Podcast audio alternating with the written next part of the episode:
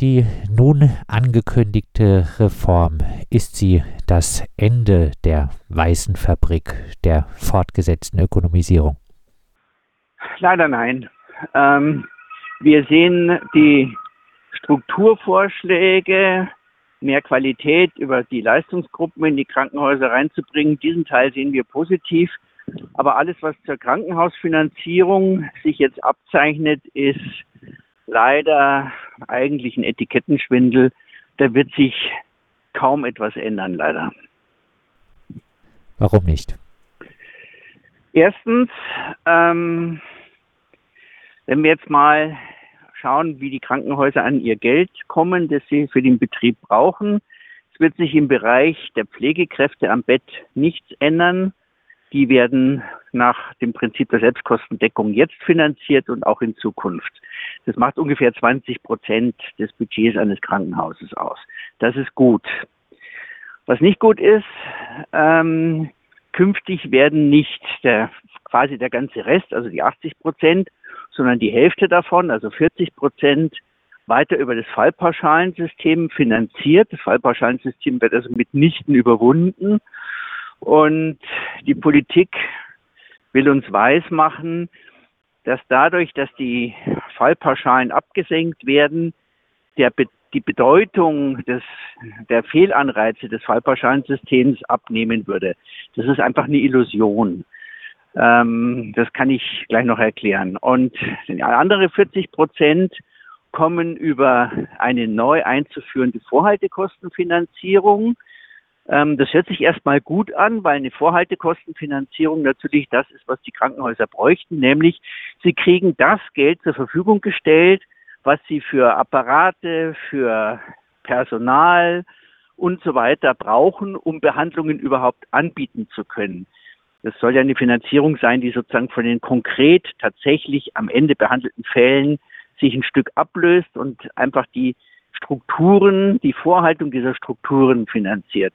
Das klingt gut, wird aber, so wie wir bis jetzt sehen, das ist noch nicht so wirklich ganz konkret, aber wir fürchten, dass die Vorhaltekostenfinanzierung keine ist.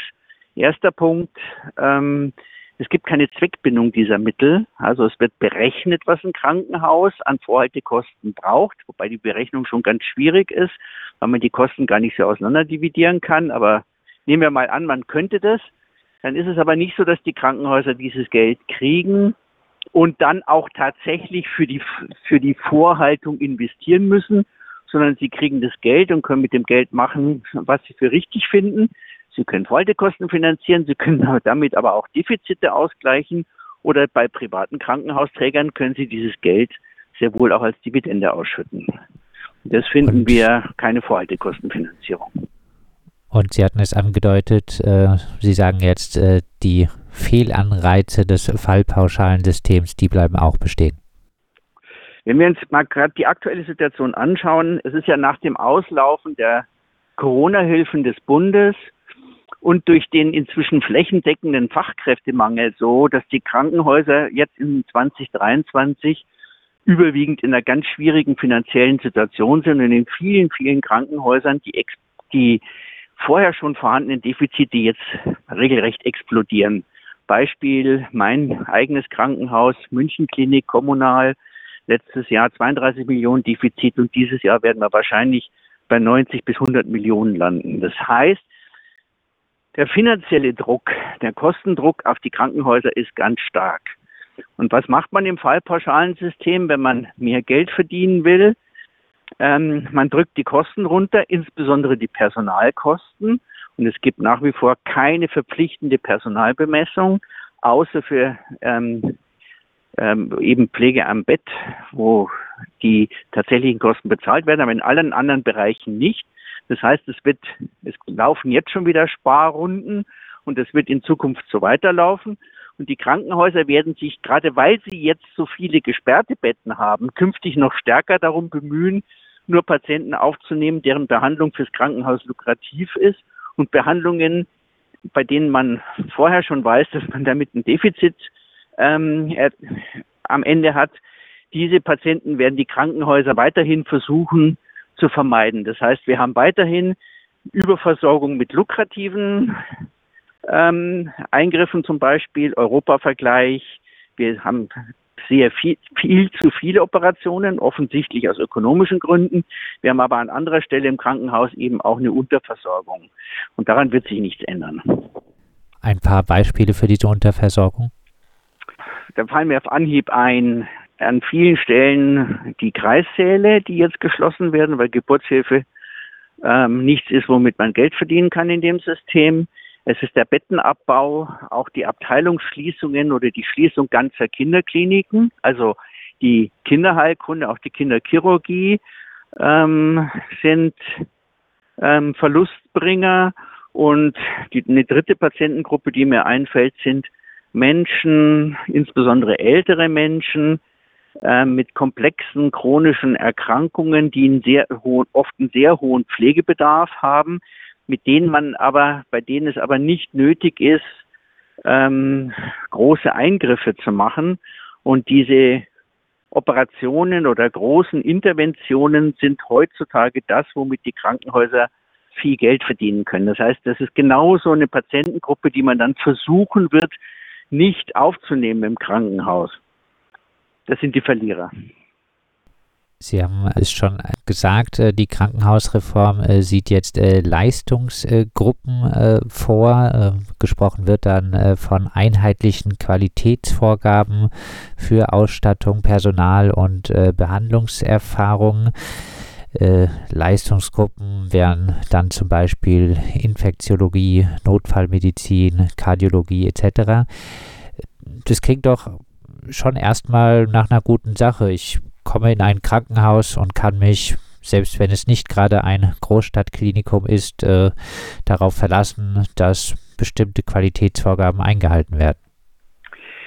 Von der, von der Idee her und von der Systematik finden wir das auch eine gute Idee, weil ähm, es jetzt ja oft so ist, dass die Krankenhäuser zum Teil eben auch aus finanziellen Gründen Behandlungen machen, für die sie eigentlich nicht gut qualifiziert sind. Also im derzeitigen System darf im Prinzip jedes Haus alles machen, egal ob es das dann wirklich gut macht oder schlecht macht.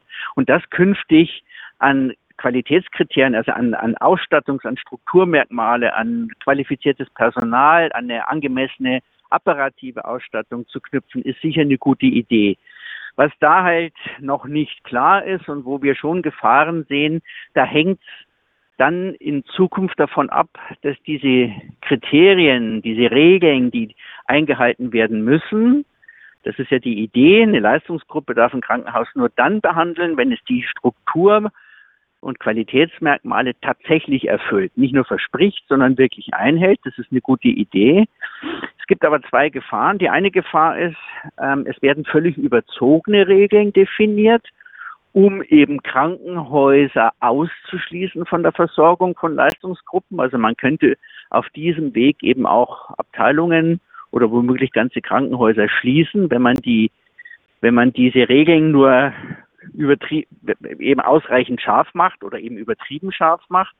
Und aber auch das Gegenteil wäre denkbar, dass man so lasche Kriterien ähm, definiert, dass sich im Grunde nichts ändert und jeder weiterhin ähm, diese Regeln mühelos auch ohne echte Qualität, Strukturqualität ähm, zu haben, eben doch weiter behandeln darf. Das heißt, da liegt dann eigentlich, ähm, da wird es erst spannend, wenn die konkreten Details dann festgelegt werden, welche Regeln müssen eingehalten werden, um die einzelnen Leistungsgruppen äh, behandeln zu dürfen. Also prinz prinzipiell ähm, eine gute Idee, aber das muss dann eben auch tatsächlich so gemacht werden und nicht nur versprochen werden. Ein äh, Hauptpunkt der Kritik ist äh, stets die Angst davor, dass äh, Krankenhäuser geschlossen werden könnten. Karl Lauterbach sagt nun, das sei mit oder ohne Reform so. Unter anderem wird von Lauterbach ja das Argument angeführt, dass äh, Krankenhäuser wir hatten es jetzt auch schon ein bisschen äh, angesprochen, zum Beispiel im ländlichen Raum einige Eingriffe nur schlecht machen können, weil es dort weniger Fallzahlen äh, gibt, äh, zum Beispiel bei einem bestimmten Eingriff, was dann äh, wiederum zu weniger Erfahrung und damit auch äh, schlechterer Behandlungsqualität führt.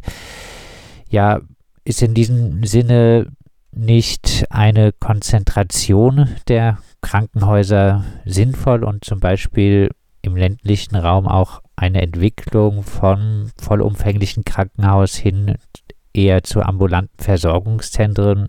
Ist es nicht wirklich eine sinnvolle Sache?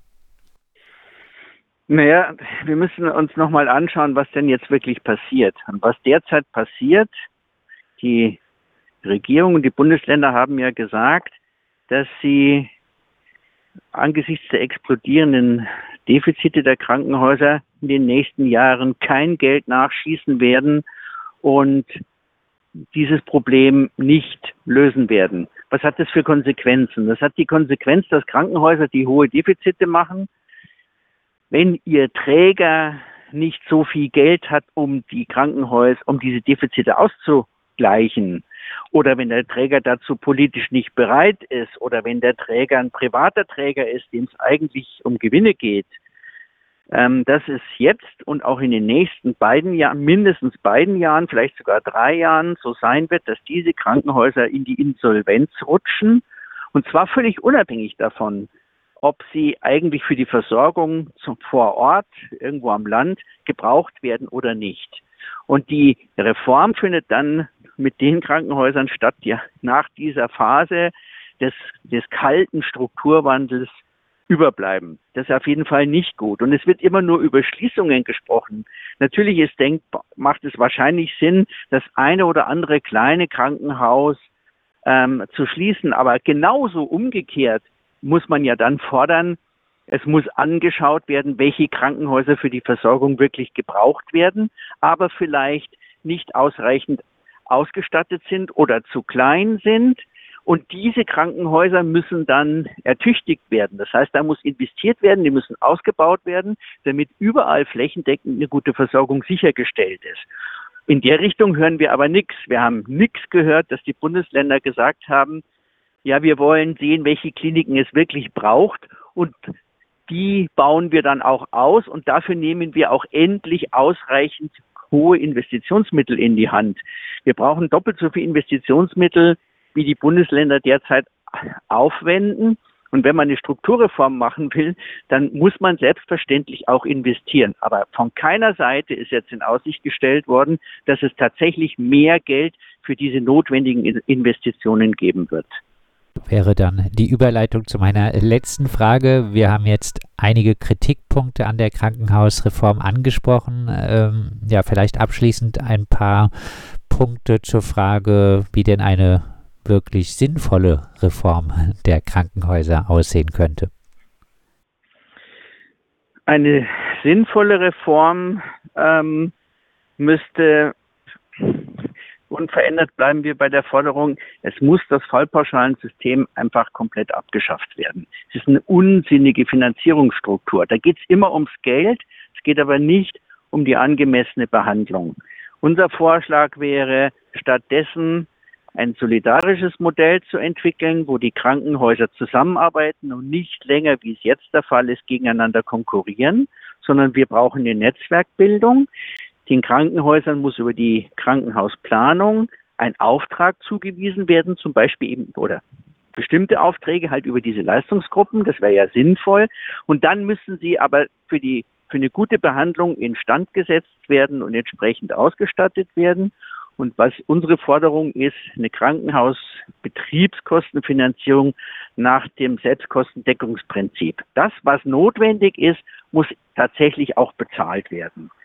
Das wäre heutzutage insbesondere mit der modernen IT, wo man eben auch Kostenvergleiche machen kann und alles transparent machen kann, eigentlich überhaupt kein Problem. Und zweiter Punkt dazu, der größte Kostenblock im Krankenhaus sind selbstverständlich die Personalkosten für das Personal im Krankenhaus. Und unsere Forderung ist, das würde zum Beispiel auch gut zu den Leistungsgruppen passen, dass es für alle Berufsgruppen im Krankenhaus eine Personalbemessung gibt. Dass es also eine Berechnung gibt, wenn du diese und jene Leistungsgruppe behandeln willst und wenn du ungefähr so und so viele Patienten hast, dann brauchst du so und so viele Ärztinnen und Ärzte, so und so viele Pflegekräfte, so und so viele Leute in der Funktionsabteilung und so weiter. Das wären dann nach unserer Vorstellung eine verbindliche Personalbemessung, die für alle Krankenhäuser gilt, natürlich für die einzelnen Bereiche definiert werden muss. Das hat es übrigens schon mal gegeben. zur Zeit der Selbstkostendeckung gab es viele Personalanhaltszahlen, wo man das sozusagen berechnet hat, was an Personal notwendig ist. Und dieses Personal müsste dann eben nach dem Selbstkostendeckungsprinzip finanziert werden. Und wenn man diese beiden Elemente macht, die natürlich nur funktionieren, wenn man eine bessere Krankenhausplanung hat, also eine Bedarfsplanung, was brauchen wir an welcher Stelle, dann wäre das eine gute Alternative und würde auch viel Geld und viel Nerven sparen, weil wir dann viel weniger Bürokratie im Krankenhaus brauchen, viel weniger Abrechnungsstreitigkeiten hätten und wir würden kein Geld mehr verschwenden für die Entnahme von Gewinnen. Das sagt Dr. Peter Hoffmann vom Verein Demokratischer Ärztinnen aktiv im Bündnis Krankenhaus Stadtfabrik. Wir haben mit ihm gesprochen über äh, die Kritik an der jetzt vorliegenden Krankenhausreform, die in dieser Woche angekündigt wurde von Karl Lauterbach. Er hat sich mit den Ländern auf Eckpunkte einer Reform geeinigt. Diese entspricht aber ganz und gar nicht den Vorstellungen des Bündnis Krankenhaus Stadtfabrik.